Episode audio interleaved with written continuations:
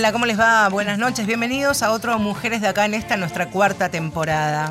Y aquí estamos hasta la medianoche. Vamos a acompañarlas, acompañarlos para hablar de uno de los temas que más atraviesa este programa a lo largo de estos cuatro años que venimos haciendo. Sí, porque directa o indirectamente la educación sexual integral se ha sumado a la diversa temática que hemos cubierto aquí en Mujeres de Acá. Desde los temas más domésticos, más cotidianos, a los que tienen, por supuesto, un debate más político, como por ejemplo ha sido el debate por la interrupción voluntaria del embarazo todo está atravesado por las herramientas que le demos a nuestros pibes de las más, de los más chiquitos hasta que prácticamente dejan el secundario. Decir los más chiquitos, y me acuerdo, por ejemplo, cuando hicimos los juguetes no sexistas, y allí también hay data e información que circula, y lo bueno es que circule. Cuando hablamos de educación sexual integral, ya todos creo, sabemos, o algunos quizás no, y esa es la idea, abrir la ventana, repetir, eh, filtrar algunos datos de esta información que tiene que ver con una ley aprobada en la Argentina en 2006. Parece mentira, han pasado 13 años y aún tenemos un mapa en donde muchas regiones, muchos distritos no terminan de animarse, será la palabra, a implementarla? Hay una resistencia, por supuesto, resistencia por parte de muchos docentes, por parte de muchos directivos, sin lugar a dudas, de muchos padres o tutores de los niños, por supuesto que también, pero también hay que hacer un foco en aquellas provincias donde principalmente tienen una raíz de alguna de las religiones, ya no solamente lo dejamos por el lado de, la católica, apostólica y romana. Elegimos la mirada positiva en el día de hoy, tiene que ver con cuando la ESI funciona y en todo caso, aquellos que todavía tienen prejuicios, tanto sean docentes como padres, puedan hoy escuchar, parar la oreja y decir, ah, acá hay una opción y no es lo que me imaginaba. Bueno, así que por aquí andamos. Esto de ver la otra cara de la moneda, ¿no? La otra parte del vaso para en principio, intentar generar un efecto contagio, que algo de lo que van a escuchar durante toda esta hora les sirva y les sea útil para llevarlos a, su escuela, a sus colegios, a sus jardines infantes, ¿por qué no? Hay una escuela secundaria que es la número 6, Homero Mansi, está en Florencio Varela, y desde hace ya varios años empezaron a implementar la ESI de un modo em, muy abarcativo, que es como debe implementarse. Y hay dos de las invitadas que son de la escuela. Mariana Toscanini es la directora del Homero Mansi, de la Homero ¿cómo lo dicen? Del colegio. Mansi, del Homero Mansi, ahí está. Y Verónica Cachaza, que es la vicedirectora, así que a las dos muchas gracias por haber venido. Gracias, por invitarnos. de Varela se vinieron hasta el centro de la ciudad. Muchas gracias por la... ¿Cuántos chicos hoy día van a la escuela? 980. Nivel secundario. Nivel secundario, de primero a sexto. ¿Y cuánto hace que implementaron, empezaron a implementar la ESI con mejoras que seguramente hoy están mucho más aceitadas? Y así fuerte hace más o menos tres años. Tres años empezamos a, tomarlo en serio, porque antes dejábamos que pasara, pero a, tomar las riendas de dirección para que empezara a pasar. Es un gran desafío para los directivos, en el caso de ustedes, pero también para los docentes, hablar de la ESI no solamente como con los métodos anticonceptivos, con la genitalidad, con las enfermedades de, eh, transmisión sexual, sino abrir a todo el abanico que significa que los pibes tengan derechos a conocer, ¿no? En realidad sí, es un desafío, eh, es un desafío eh, estar poder asesorar a la gente con todas las inquietudes que tienen los chicos y los profesores vienen con las inquietudes y ver cómo lo van a tratar, porque nosotros también tenemos que ver cómo se va a hacer sin medir nada, pero tenemos la mirada nuestra tiene que estar ahí. Tenemos que estar atentos a ver qué eh, le, está, le está pasando a los chicos. Claro, ¿qué está Por dónde vienen sus inquietudes, sus dudas, sus miedos, sus problemas. Cuando alguna de, estas, de estos puntos salen a la luz, bueno, ahí el docente tiene que tomarla y, bueno, ver entre todos cómo lo abordamos. A veces eh, desde el docente, desde el equipo directivo, el equipo orientación, este, somos, somos muchos para trabajar. La escucha, ¿no? Como sí, primer punto importantísimo. Es interesante porque ustedes plantean un antes y un después que es acá nomás, que es hace tres años, y uno se pregunta ¿y qué pasó antes? Porque nos cansamos de hablar también, y es interesante linkearlo con lo que acaban de decir de los contenidos, los cuadernillos. La ESI ha sido atravesada, ha estado atravesada, como el país entero, por crisis económica, falta... Cambio de gestión. Exactamente, con lo cual ahí tenés gente, quienes lo impulsan más, quienes este, lo, lo corren del eje central, y después la cuestión de presupuestaria. Pero una cosa es tener el cuadernillo y otra cosa es ponerlo sobre la mesa y empezar a trabajarlo, ¿no? Y sí, en realidad... Eh, como dicen ustedes, es de 2006, es muy viejo, pero no es tan viejo. No es tan viejo para que suceda, porque es una cuestión cultural. O sea, si es cultural, el cambio es mucho más lento, más pasito a pasito. Por eso, como dice Mariana, cuando viene alguien con inquietud, a veces se puede dar en el curso, en el, en el curso el profesor que recibe la inquietud, eh, están las chicas de gabinete que pueden apoyar, ver cómo lo puede tratar, darle más material si necesita, porque a veces necesita un apoyo, no sabe cómo afrontar. Y a veces se puede dar eh, jornadas institucionales como las que tenemos, tenemos organizadas. Digo, depende. Es difícil y no tiene que ver tampoco con el presupuesto, porque las cosas están. A veces es buscar a alguien sí. que nos pueda dar una mano externo, ¿no? Algún especialista que venga a dar una charla, un taller a los chicos o a los grandes para poder trabajar con los chicos. Porque a veces lo que le pasa, nos pasa a los grandes que habitamos la escuela es que no tenemos las herramientas. Entonces hay que saber dónde buscarlas. Y a veces cuando el trabajo es colaborativo, cuando somos más de uno, es más fácil. En general funciona. Si pudiéramos eh, partir o dividir o hacer un trazado en, en, la República Argentina y pensar en los pibes, por supuesto que las necesidades, aquellos que los movilizan y las realidades que viven en cada una de sus provincias y sus ciudades, seguramente deben ser bien diferentes, pero ha, hay un montón de situaciones que los hacen iguales, que los hacen pares, que son las necesidades de tener información para transitar, por ejemplo, noviazgos sin ningún tipo de violencia, para saber cómo deben cuidarse si no quieren quedar embarazadas, que los varones sepan cómo, por ejemplo, ponerse un preservativo de manera correcta. Y qué interesante agarrar y pensar en la Argentina y pensar en, cinco, en 25 pibes de todo el país que estén durante 48 horas en una ciudad, en Chapatmalal. Por tercer año consecutivo, el campamento de los pibes organizado por FUSA, que es el Centro para la Atención de Adolescentes y Jóvenes, hizo esto y tuvo resultados más que positivos. Daniela Giacomazo, buenas noches. Buenas noches. Como coordinadora de, del área de expansión comunitaria, como coordinadora de estos talleres, pero en realidad campamentos, contanos de qué se trata, porque claro, el tercer año consecutivo, ¿cómo se les ocurre? ¿Cómo empieza a funcionar esto? Bien, bueno, desde FUSA trabajamos desde una perspectiva que tenga que ver con la promoción de la salud desde un aspecto integral y en ese sentido consideramos a la educación sexual integral como una herramienta, una herramienta que permite poner en diálogo las generaciones entre adolescentes y adultos para poder brindar herramientas, oportunidades en relación al acceso a la salud, sobre todo la salud sexual y la salud reproductiva, considerando un poco lo que decían ustedes antes de la salud sexual desde una perspectiva amplia que considere no solamente aspectos biológicos, sino también que tenga que ver con cuestiones de relaciones, con cuestiones emocionales, con cuestiones afectivas, con aspectos que tengan que ver con lo social y demás. Entonces, en ese sentido, y, y, e incorporando la perspectiva de la participación juvenil, que tiene que ver con escuchar justamente a adolescentes y a jóvenes, organizamos lo que se llamó Campamento de Ideas, eh, este año en distintos espacios, en distintos lugares, entre ellos Chapatmalal, pero también fue Jujuy, también fue Tigre, dentro de la provincia de Buenos Aires, eh, donde convocábamos a diferentes jóvenes activistas que tenían algún espacio de formación o que estaban participando en alguna organización que trabajaba en el acceso a derechos, derechos humanos en general, y eh, para que puedan dialogar, debatir, construyendo espacios federales de participación acerca de cuáles eran las barreras en la implementación de la Ley 26.150, que es la de Ley de Educación Sexual Integral, y que puedan, además de esto, proponer soluciones frente a esos aspectos, barreras u obstáculos que identificaban.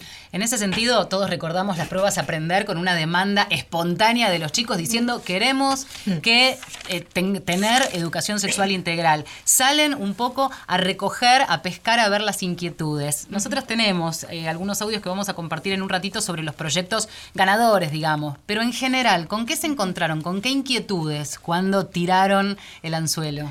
Bien, esto que decís de la evaluación aprender es muy importante. En el 2017, 8 de cada 10 estudiantes exigieron la implementación de la educación sexual integral, dijeron que no se aplicaba. Eh, y a partir de ese evento, bueno, se repite un poco en las realidades de todas las provincias, con las diferencias propias de lo geográfico, que hace que en algunos espacios sea aún más difícil acceder a cuestiones que tengan que ver con derechos sexuales. Entonces, las, las barreras que identificaban tenían que ver con muchas veces negación de la institución escolar, muchas veces falta de formación docente, muchas veces desconocimiento también en lo que era la educación sexual integral y sobre todo también barreras que tenían que ver con cuestiones eh, más de corte patriarcal en, en, el sentido de temer también al empoderamiento de adolescentes, sobre mm. todo en cuestiones relativas al género eh, y cuestiones también que hacían a las resistencias que genera también la propia ley en relación a eh, información que circula que es errónea, ¿no? Esto de que la, la ESI va a promover las, las relaciones sexuales más tempranamente o que va a tener que ver con, eh, bueno, mitos que circulan en relación a lo que es la implementación de la, de la ley que está en su diseño curricular diferenciada y secuenciada de acuerdo a cada nivel. Y en ese sentido, ¿con qué inquietudes? Algo que te haya llamado la atención independientemente de lo que ahora compartamos de Bueno, los proyectos. falta de información respecto a métodos anticonceptivos y, por ejemplo, a que puedan ir a buscarlos de manera gratuita o directamente la negación de estos métodos por parte de profesionales de la salud. Eh, también tenían que ver con eh, sanciones que se les ejecutaba a los y las adolescentes cuando querían armar alguna jornada o no contar con espacios que tengan que ver con trabajar dentro de la perspectiva de género. ¿Identidad o sexualidad? Sí, discriminación respecto a lo que es la, identidad eh, de género como autopercibida, como lo, lo supone la ley que tenemos de identidad de género en nuestro país. Y en ese sentido, por ejemplo, un varón trans que contaba que no lo dejaban ir con pantalón. Eh, digamos, dentro del reglamento institucional le exigían que se coloque la pollera del uniforme escolar en una escuela confesional. Claro. Ya vamos a hablar no de me, religión. no me sorprende, claro. Eh, pensaba acerca de dos palabras que antes de que comience el programa hablamos con la, con la Dira y con la Vice, que tiene que ver con los mitos o las falsas creencias, que hoy las repliquen los pibes y las pibas. No es magia y no es que ha salido de... eh, claro, salió porque sus padres seguramente también fueron formateados de esa manera y nosotros incluso de esa manera. Hablábamos, por ejemplo, unos mitos que todavía los chicos pueden poner o preguntas que pueden poner en un buzón anónimo para que respondan. Esto de, ¿quieren contarnos ustedes qué es lo que recibieron en, en el buzón? No, eso, por ejemplo, si, si lo hago la primera vez no voy a quedar embarazada, o si como lo hago, lo hice parada, seguro que no. Quédese tranquila que no, porque yo estuve parada todo el tiempo. Esos mitos, este, y montones de cosas. Pero nosotros lo que hablábamos la otra vez, nos preocupa la salud. Porque más allá de la que quede embarazada, ¿en qué condiciones tienen sus relaciones sexuales?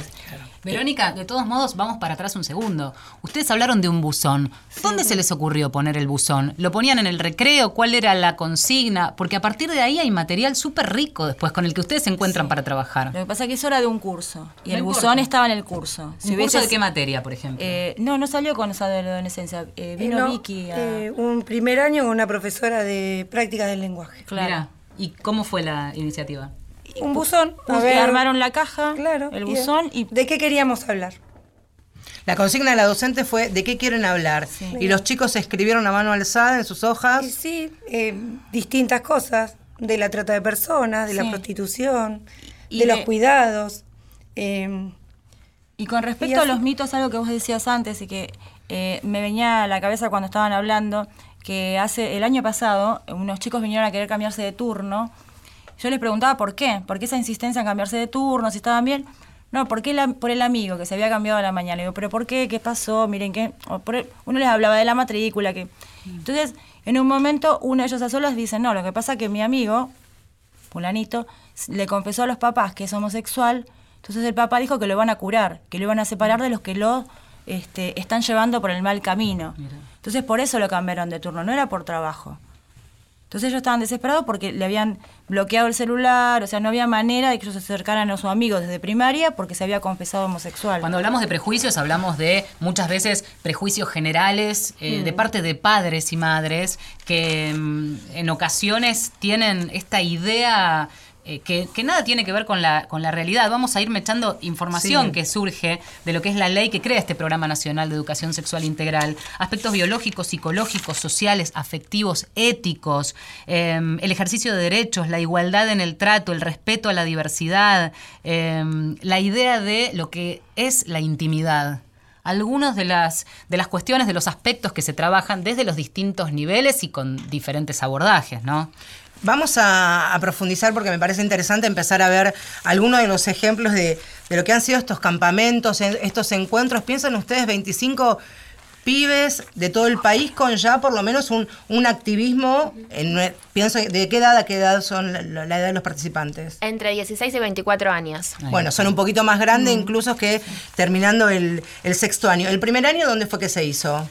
En realidad el proyecto este empezó este año, Ajá. ¿sí? con una iniciativa que se llama Spotlight, que es una alianza entre la Unión Europea y el Fondo de Poblaciones de las Naciones Unidas y que a través de FUSA se llevó adelante con la implementación de estos campamentos en este año, en el 2019. Años anteriores hemos llevado adelante otros proyectos que tienen que ver, por ejemplo, con organizar redes y alianzas entre organizaciones juveniles para trabajar también en la defensa de los derechos sexuales y de los derechos reproductivos. Bueno, vamos a Jujuy.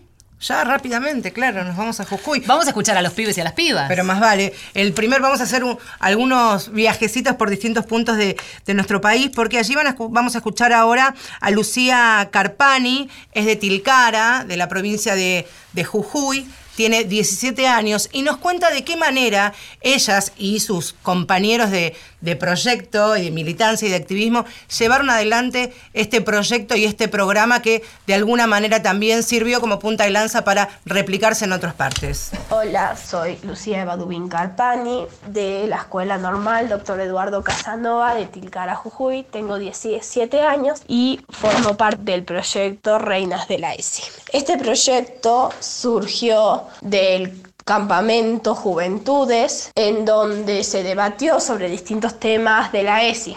En nuestra provincia nos dimos cuenta que se da muy poca ESI y por esa causa hay un número muy grande de embarazos adolescentes.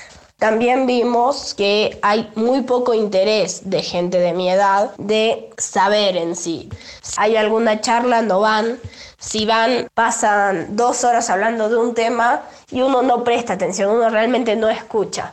Entonces empezamos a pensar cuál sería la forma de que sea algo corto, que vaya al punto y que llame la atención. Decidimos hacer unos pequeños videos de 2 a 5 minutos entrevistando a alguien conocido de acá de Jujuy sobre el tema de la ESI o del embarazo adolescente.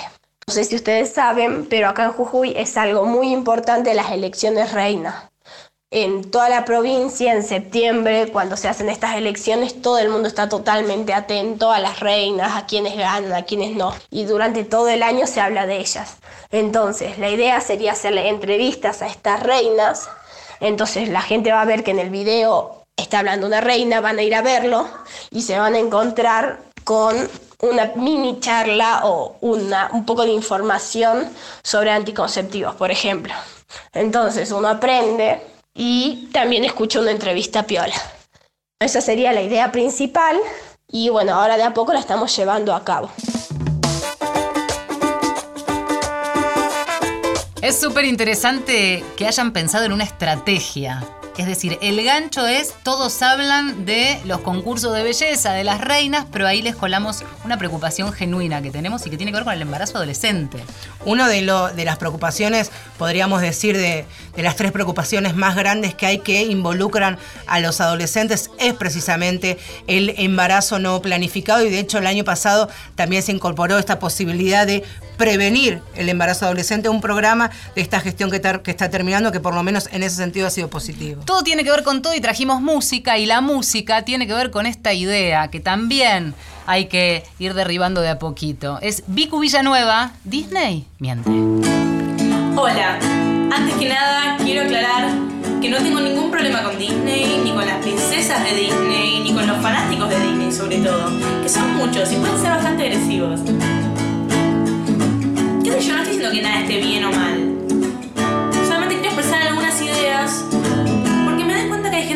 13 y todavía no entendió bien la diferencia entre realidad y ficción y sigue pensando que vivimos en el siglo XV. Bueno. Blancanieves, la Cenicienta y la Bella Durmiente son todas princesas que necesitaron de un príncipe para no terminar infelices o prematuramente muertas, como si las princesas no pudieran solas y sus vidas dependieran de que un pibe les dé bola.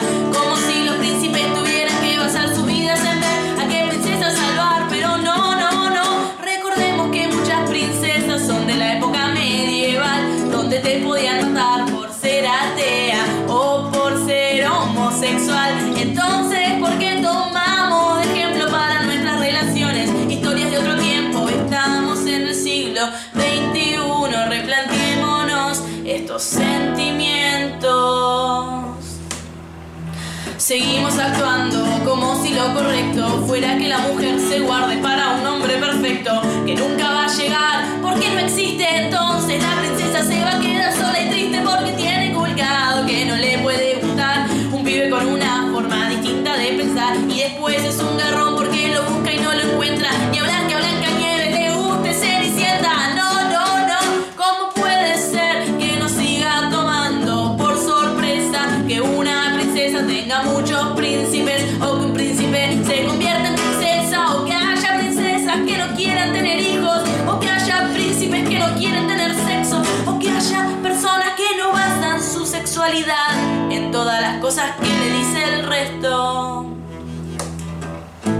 sé que es un poco extremista relacionar a Disney con la sociedad machista, pero hay algo que no está del todo bien ahí, porque la bella durmiente no dijo que sí. Y Cenicienta no se salva por ser inteligente o sus valores como persona. Se engancha un tipo con plata porque estaba recontra fuerte. Y Blanca Nieves cocinaba y lavaba para siete tipos. Al final también se salva porque estaba recontra fuerte. Y la sirenita renuncia a su familia y a su voz, que era su mayor talento por un hombre. Y también estaba recontra fuerte. Entonces, básicamente, para salvarte siendo mujer, tenés que estar recontra buena y tener un buen par de tetas. Marcela Ojeda y Valeria San Pedro. Mujeres de acá.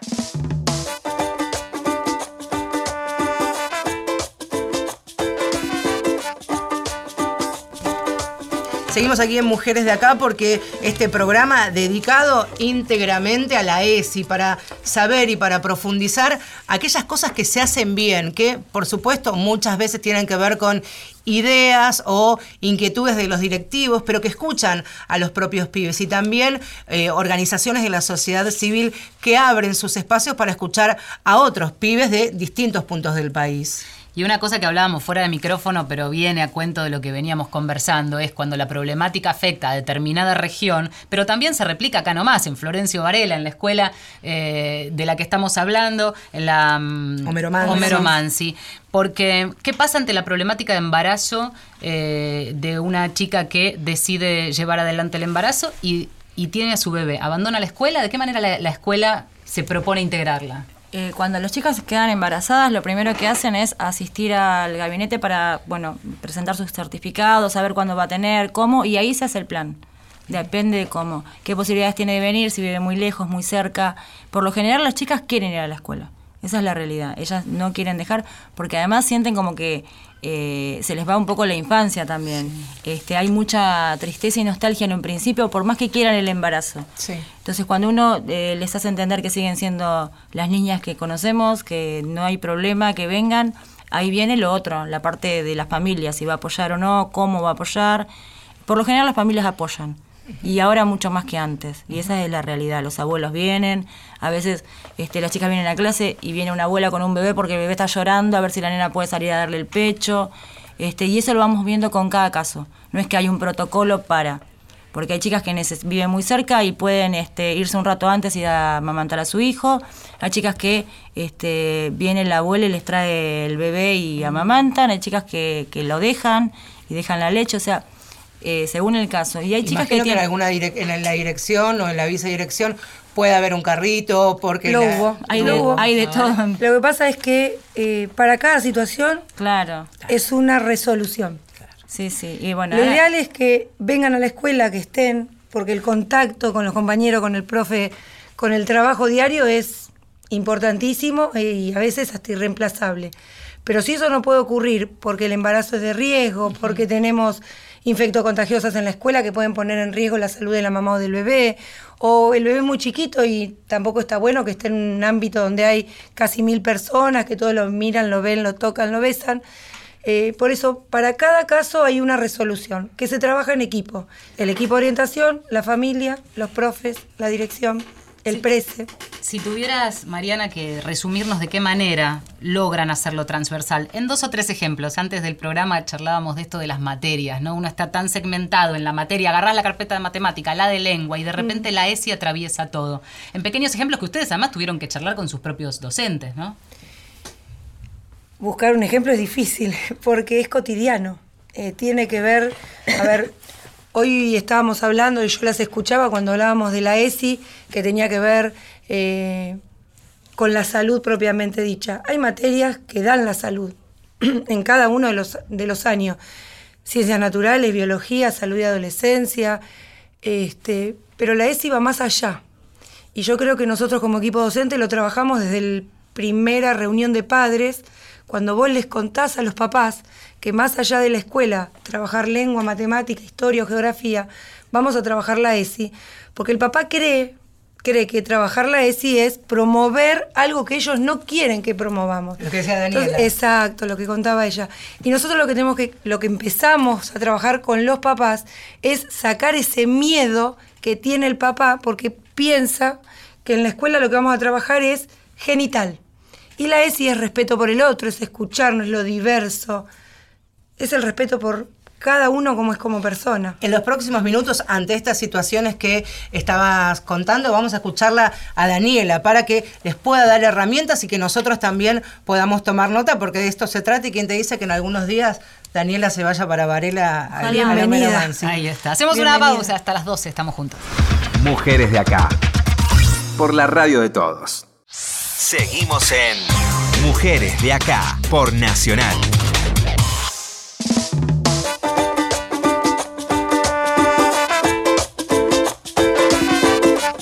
En Mujeres de Acá, recordamos los nombres de nuestras invitadas, Mariana Toscanini, que es directora de la escuela secundaria Homero Mansi, con mil alumnos en Florencio Varela, nivel secundario, su vicedirectora, Verónica Cachaza, Así es, y Daniela Giacomazo de FUSA, esta eh, asociación civil que trabaja por los derechos de la salud de adolescentes y jóvenes, hablando de estos campamentos en donde los pibes y las pibas volcaron tantas inquietudes, de lo que, de lo que les había quedado como, como residual, como duda, y de eso que nunca tuvieron y que se preguntaban. Absolutamente. Daniela, volvemos unos minutitos atrás. ¿Qué herramientas le podemos dar a la DIRE y a la vice para que bajen a los padres cuando esa semana antes del comienzo de clases dicen la palabra es y de pronto la piel se pone de gallina?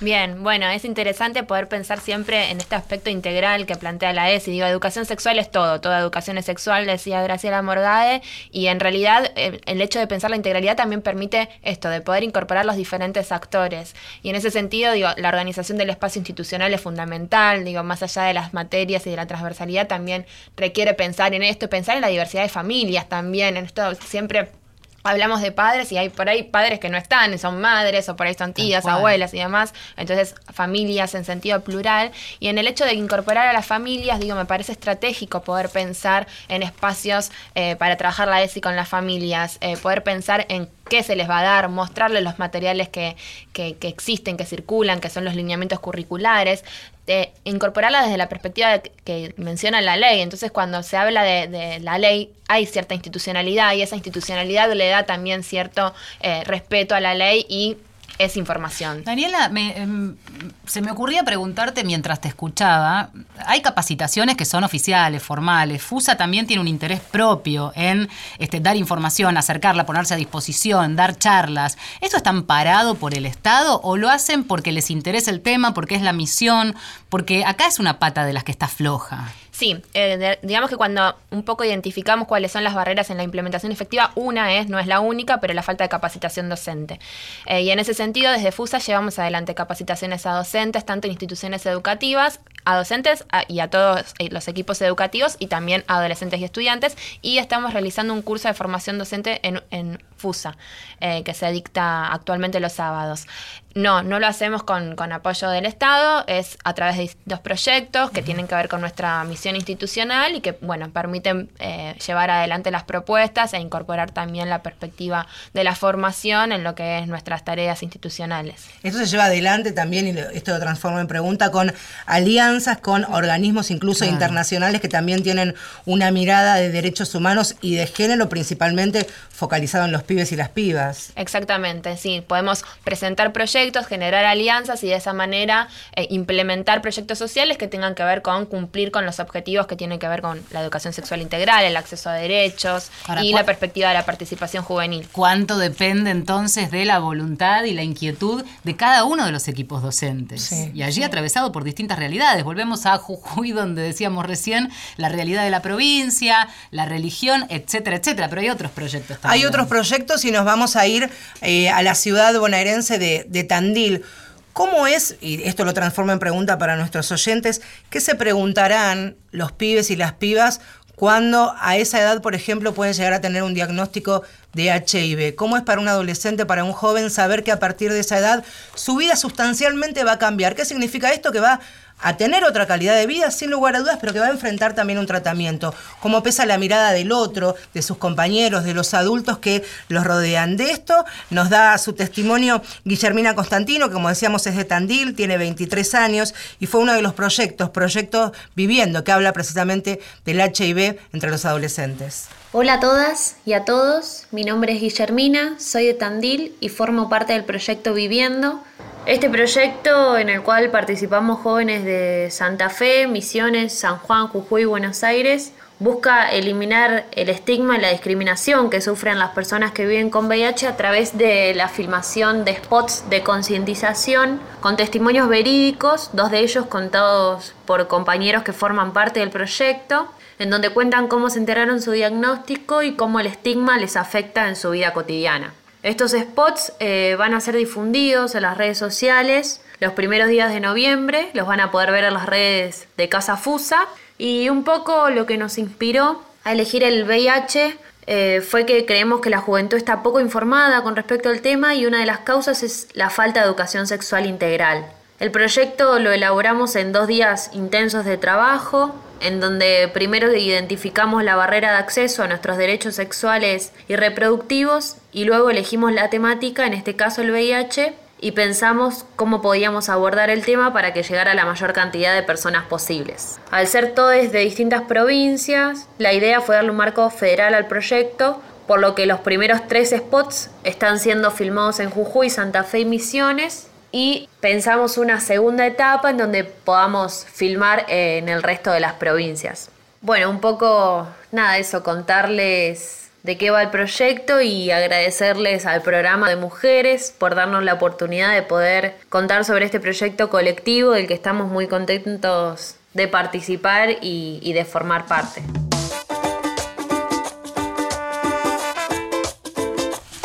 En uno de los programas de Mujeres de Acá hace un tiempito hablábamos con Leandro Can, director ejecutivo de Fundación Huésped. Hablaba también de tantos mitos alrededor del HIV y mencionábamos en aquel momento la falta de campañas. Fíjate cómo, dando toda esta vuelta, termina un grupo de jóvenes, de adolescentes, pensando en una campaña cuando el Estado, y volvemos a hablar de esto, no se ocupa de visibilizar. No se habla más del HIV, pero sigue estando.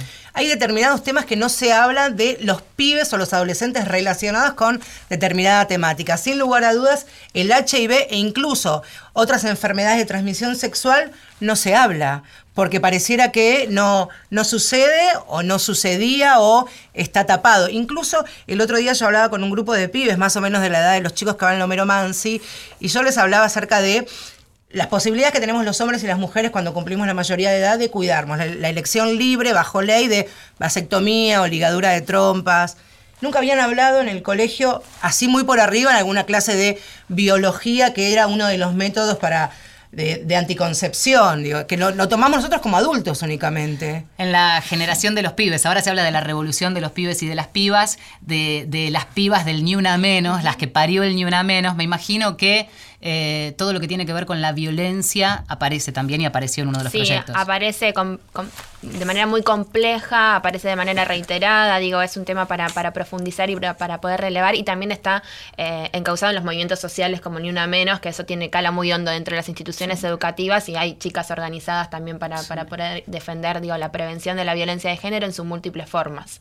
A ver, Cuando hablamos de, de violencia de género entre los adolescentes, uno lo primero que piensa es de qué manera se le dan herramientas o conocimiento o saberes a los pibes para que transiten relaciones sexoafectivas plenas, Sanas. de cuidado, Sanas, san- sí. de disfrute de goce y cuál es el límite ahí cuando los docentes hablan de, de goce a pibes de 14, 15 años y que den un mensaje bien claro y contundente. Y también cuando nosotros hablamos de violencia de género, también hay que tener aunque suene feo la palabra, una mirada de clase. Y esa mirada de clase, cuando la ponen los pibes, cuando los pibes dicen, bueno, vamos a hablar de la violencia de género entre los adolescentes, pero ¿qué pasa con el piberío de los sectores más vulnerables, de aquellos que no tienen posibilidad de acceder a todas las herramientas de la tecnología y que no las tienen a mano? Y esas primeras relaciones que también pueden marcar la historia de un adolescente. Ariana tiene 20 años, es de Tigres, estudiante universitaria ya, y presentó junto con su equipo un proyecto de campaña para prevenir noviazgos violentos.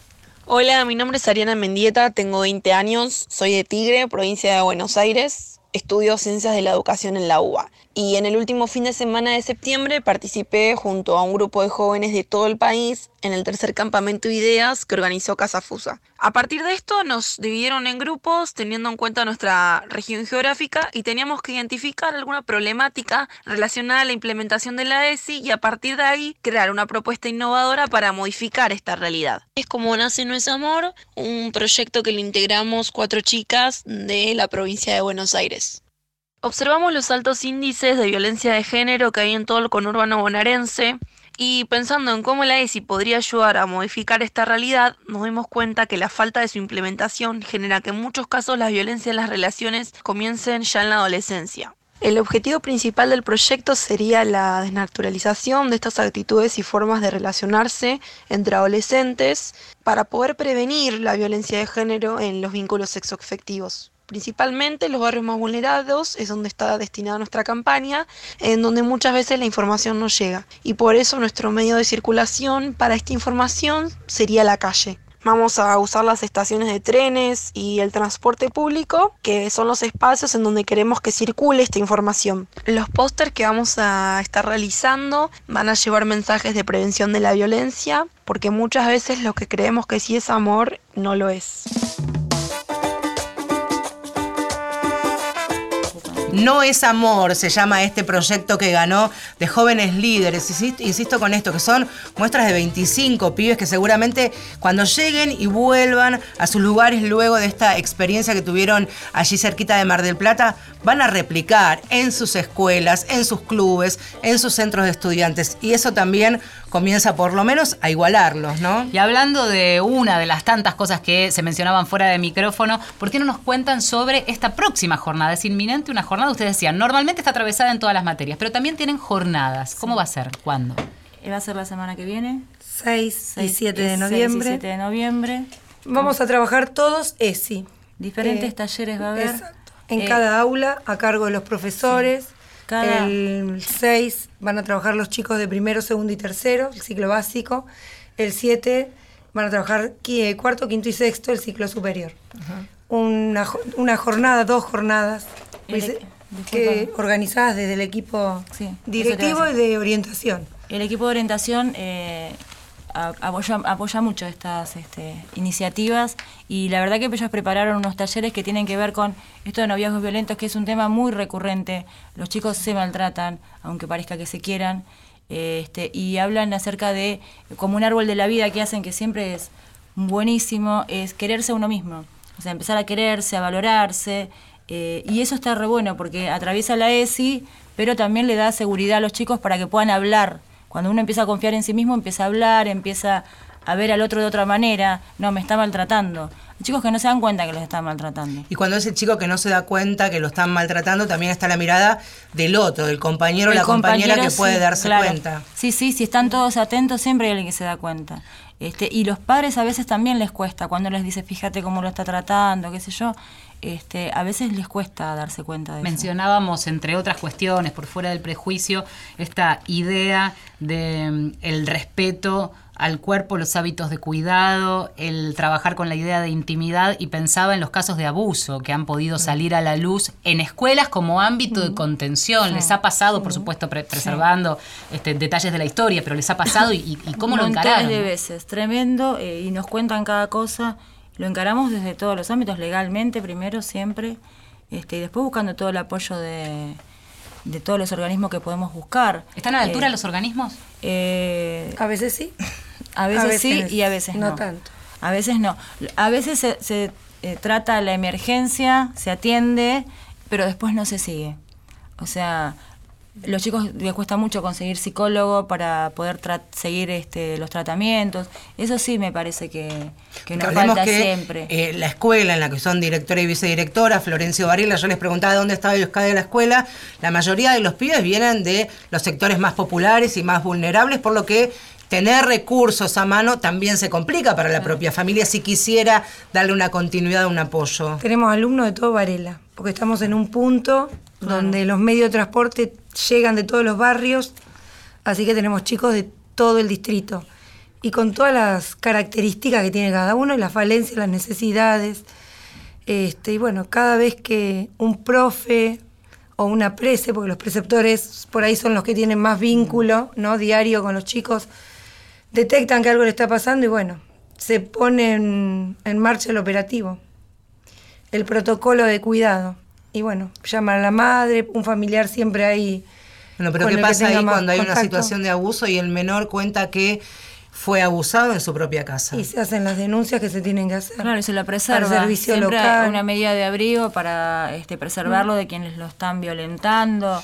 Eh, Ahora, es un laburo bien Fíjate cómo también lo que ustedes están diciendo tiene que ver con la necesidad de la capacitación del adulto, del docente. Sí. Nos han llegado infinidad de casos, no sé si infinidad, pero varios Sí, eh, En, en- en todo este tiempo que venimos haciendo el programa, en donde las docentes no saben de qué manera actuar. Porque además no hay que volver a victimizar y es muy difícil porque ni siquiera podés poner cara. O, o sea, eh, digo, porque te, está contando, te están contando algo que es tremendo, desgarrador y que vos lo- después lo vas a tener que reproducir y está la intimidad del chico que te lo viene a contar y que confió en vos. No, y que confío en vos probablemente porque en la casa no encontró ese ámbito, entonces, y después tiene que volver a esa casa. Claro. Según lo que pase, seg- no. Según lo que uno haga, Porque, no, a ver, no depende vuelve. qué le pasó y dónde le pasó, vos no lo podés volver a dejar ir a la casa.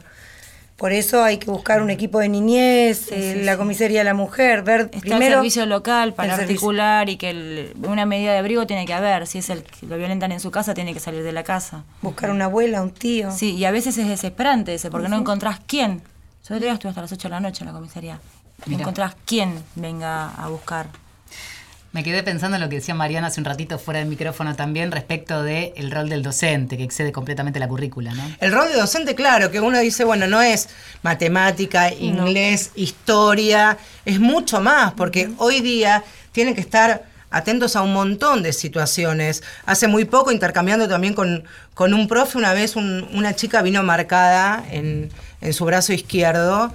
Y por supuesto él alertó porque no era un moretón eh, habitual, era y tuvieron que hablar con la nena, pero también tejieron- tuvieron que tejer estrategias para abordarla. Tuvieron que hablar con la mejor amiga que era su compañera de banco, eh, para que no la delate, entre comillas, pero para que pueda ayudarla, que se sienta cómoda y contar. Y efectivamente estaba transitando un noviazgo con características violentas que ya estaban rozando lo- la violencia física, ya estaba siendo violentada. Hoy las redes cumplen un rol, los chicos usan mucho las redes, los estados de WhatsApp, el Instagram, Twitter, Facebook, el que usen.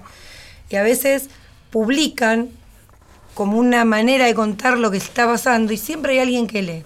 Claro. Y no nos, nos pasó no hace mucho. Hace re poquito, la semana Eh, pasada. alguien que en cinco o seis estados de WhatsApp manifestó lo que le pasaba en Mirá. su casa con uno de sus padres. Mira. Hay que estar atentos. Nos y pasaron la foto y bueno, actuar. Eh, nos quedan los minutos finales. Siempre tratamos de, de quedarnos con algo. Eh, de- se me ocurre preguntarles a partir de ese, de ese trabajo que, tan intenso que han venido haciendo, si, si es más fácil con todo lo que implica el esfuerzo, romperse la cabeza, pensar estrategias y demás, si hoy, viéndose en perspectiva de hace cinco o seis años, salen fortalecidas. Digo, para quienes están escuchando y dicen, quizás podemos también nosotros. Obvio que sí, obvio que sí, porque además uno piensa siempre que no te va a salir o que vas a tener... Pero sí salen fortalecidas. ¿Cómo es la, la- la respuesta por parte de, de los padres? Porque ustedes tienen una semana de preparación antes que comience el ciclo lectivo, que incluso lo comenzaron a hacer antes, que desde la provincia de Buenos Aires bajen esta idea. ¿Cómo es ese intercambio? Porque ahí también uno tiene que estar... de recibimiento. La de semana de recibimiento. También tienen que estar ahí atentos y alertas si ven algún padre con alguna situación extraña fuera de lo habitual. Ustedes eso ya lo palpan, lo perciben. Esta semana de recibimiento se empezó a gestar en la gestión anterior a nosotras. Ajá. ¿sí? Cuando, nos, cuando entré a la escuela en el 2012 como vicedirectora, ya hacía un año que se hacía. El director anterior, un par de sábados, convocaba a los chicos para que conozcan la escuela o que sepan dónde está la biblioteca. Para que se conozcan ellos también. Para que se conozcan. bueno. Un día, se hacía los sábados al principio, un día donde la escuela era para los chicos de primero. Mira vos. Y Eh, así lo fuimos mejorando año a año. Daniela, me parece también oportuno pensando en escuelas amigables, en espacios a, a donde recurrir y más allá de las actividades puntuales o la que contábamos hoy del campamento, contanos también de FUSA, eh, porque ¿quiénes se pueden acercar? Así como hoy quizás tendemos el puente para Florencio Varela, ¿quiénes más? Bien, bueno, FUSA es una asociación civil que eh, también tiene un centro amigable de atención con distintas especialidades de la salud para adolescentes y para jóvenes y también realizamos proyectos y distintas actividades en donde puede participar la comunidad u otras organizaciones sociales. Hay cursos de ESI para adolescentes también y jóvenes que pueden venir a hacerlo, son gratuitos y se van formando en esto de replicar herramientas porque también creemos que la prevención y promoción de salud entre pares funciona y en ese sentido eh, tiene un impacto por ahí mayor al pensarlo entre pares que, que a veces eh, entre generaciones. Eh, de, bueno, todo lo que es capacitación y formación y el trabajo en escuelas. Trabajamos con instituciones educativas eh, que por demanda nos solicitan algún tipo de capacitación o, o tratar de pensar alguna pro- algún proyecto o alguna propuesta y siempre tendemos a pensar que esa propuesta pueda ser sostenible, dejar de alguna manera capacidad instalada para que después puedan de alguna manera seguir eh, implementando la educación sexual integral, porque también sabemos que un encuentro, dos encuentros, hacer un taller e irnos no alcanza para lo que de alguna manera pensamos y de dónde nos enfocamos con respecto a la educación sexual integral, que es justamente que se apropie, se apropie la institución, se apropien los cuerpos, los espacios y demás. Daniela, te quería preguntar y vuelvo a lo que hablábamos en, al comienzo del programa acerca de estos mitos, esta desinformación de que las que de alguna manera nosotras fuimos formateadas de, niñas y adolescentes y si se replican hoy en los pibes. Pienso principalmente en lo que tiene que ver con el cuidado eh, y del uso de los anticonceptivos, preservativos para ellos, pastillas anticonceptivas para,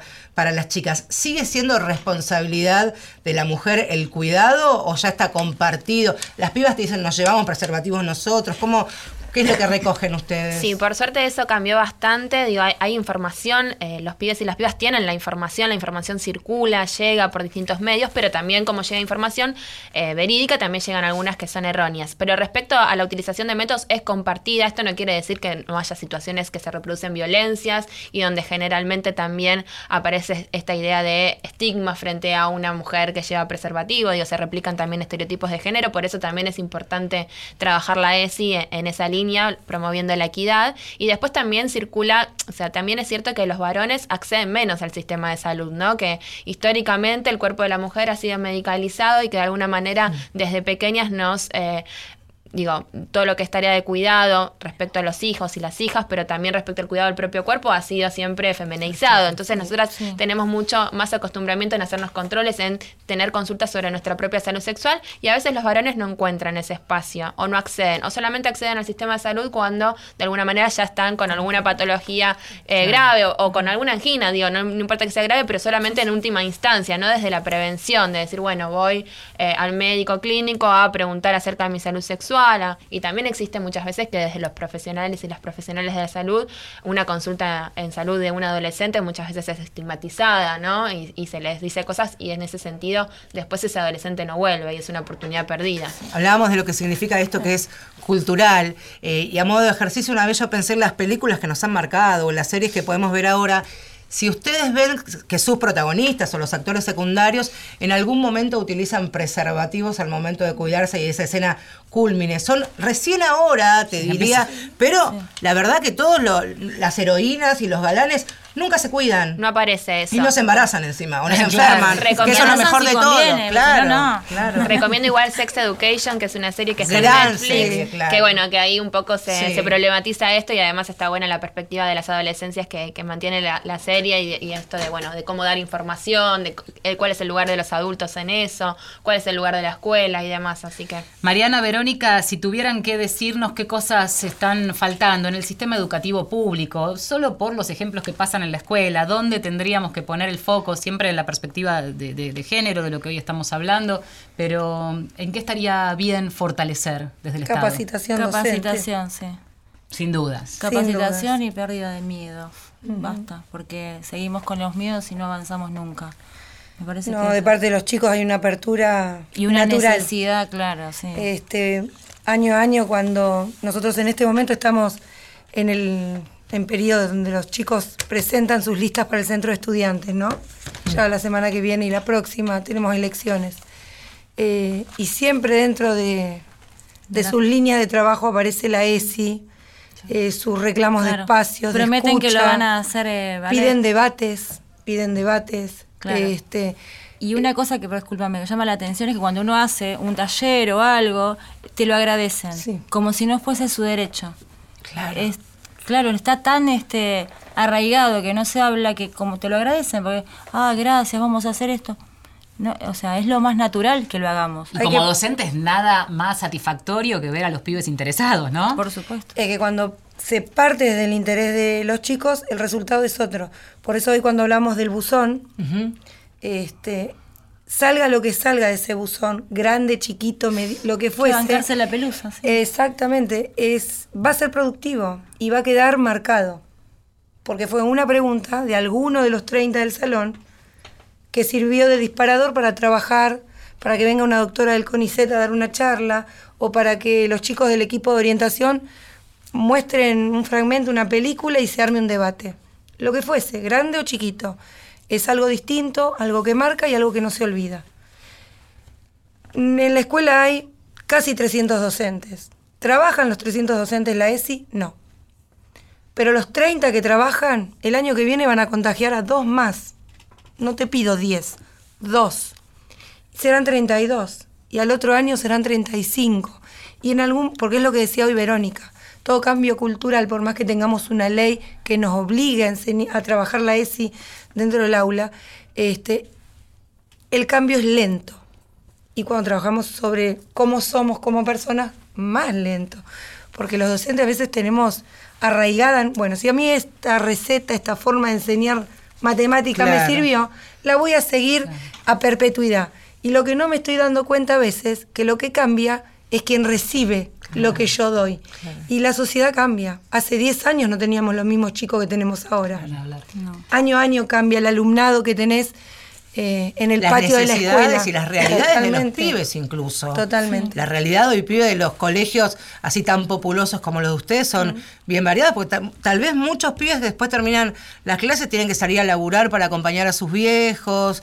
Esa también es Y una a veces realidad. que- cuando no terminan las clases. Claro. Bueno, y ojalá que ustedes dos sigan y muchos años también, con ese cuerpo docente que va creciendo. Y mucho buzón, mucho buzón Mucho hay que buzón. poner. Te digo mucho- que anoté varias ideas, Mucho ¿eh? buzón, claro que sí. Gracias a las tres, Daniela, chicas, Gracias a ustedes, por haber gracias. venido. Eh, este lugar es suyo para cuando lo, lo dispongan y quieran Muchas volver. gracias. Muchas Gracias por la gracias. Estamos llegando al final de Mujeres de Acá. Gracias también a ustedes por acompañarnos. Estuvimos en la operación técnica Diego Rodríguez. En la producción Inés Gordon, coordinación de aire Néstor Pichiborro. en la conducción Valeria San Pedro. Junto a Marcela Ojeda. Será hasta el miércoles que viene. ¿Cómo no? Que descansen, chao. Comprobaremos que sororidad es la respuesta a través de amor, lucha y coherencia. Labramos camino espiritual con la tierra, la luna madre brillante de nuestra marea. Conectamos con ancestras,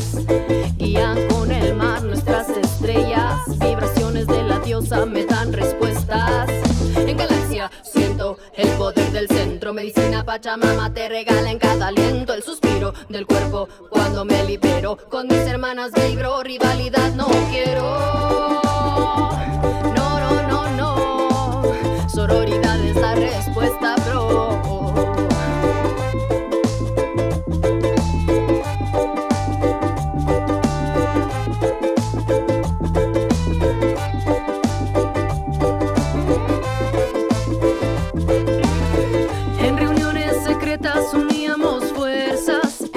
enseñanza, abuela, somos sus nietas, trabajamos por el bien. La magia está en este tren, donde no solo es ella y él, sin género también. Formamos economías alternativas, modo de producción que a lo normado arrima. Si